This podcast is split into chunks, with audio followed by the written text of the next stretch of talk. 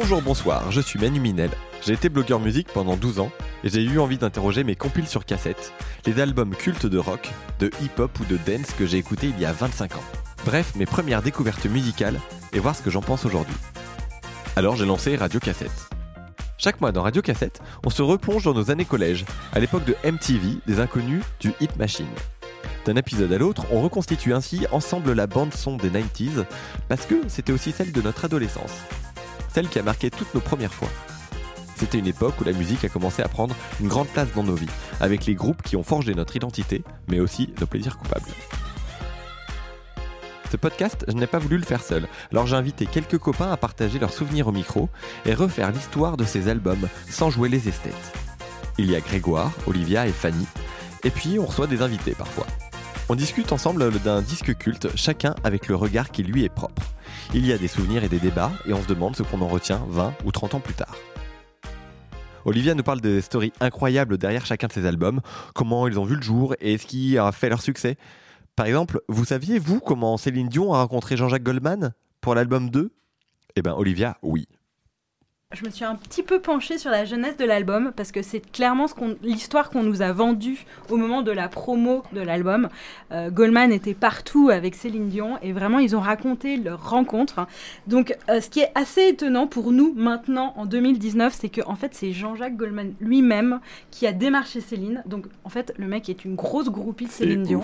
Il est complètement obsédé par elle. J'ai même retrouvé une citation de Michael Jones qui dit Il me parlait tout le temps d'elle, il, il trouvait qu'elle avait une voix monstrueuse. C'est la seule artiste qu'il a de sa propre initiative sollicitée. Donc en fait, il est obsédé par Céline Dion. Il était en amour. Il est. Ah bah voilà, on y est C'est le point Goldwyn de cette émission.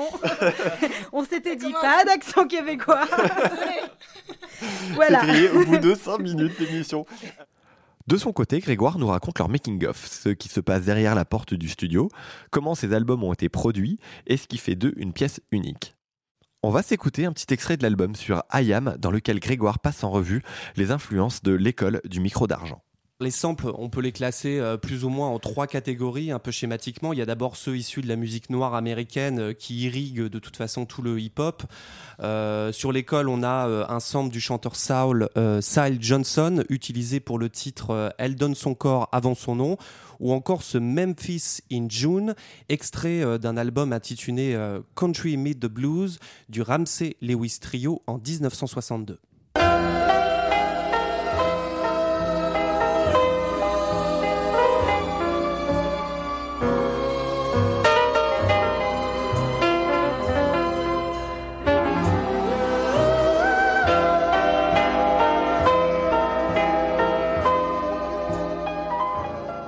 Alors Memphis in June, sur quel morceau euh, Sur l'école du micro d'argent euh, forcément, là, tout le monde me regarde. Greg Bruni, Allez, Greg Bruni. On dit, vas-y, euh, le Marseillais, c'est la saga. Allez, la saga, c'est parti. Bravo.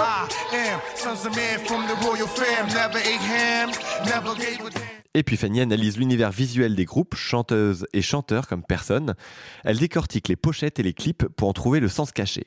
J'aime bien comment elle présente le mythe Michael Jackson, période Dangerous. Alors le truc intéressant avec cette pochette, ce qu'on ce qu'on peut en retenir, c'est euh, qu'elle illustre euh, de manière euh, parfaite en fait la manière dont Michael Jackson a compris avant tout le monde combien la dimension visuelle est capitale dans mm. l'œuvre d'un artiste. il a construit son propre mythe lui-même par l'image.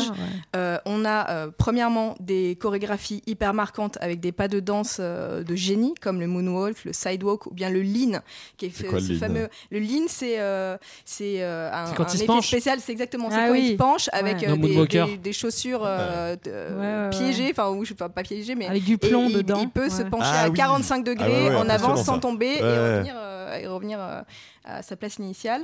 Euh, il y a aussi euh, des costumes de scène et des accessoires iconiques. Euh, coucou, les chaussettes blanches dans les mocassins noirs, le gant à paillettes, la veste militaire avec les doubles baudriers dorés. Ça, c'était justement la période Dangerous.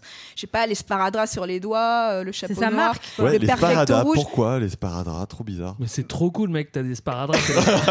Il avait les doigts qui tombent comme son nez. Mais alors oui, c'était une des rumeurs. Voilà, on se retrouve dès le mois prochain pour parler des disques qui ont marqué nos années 90.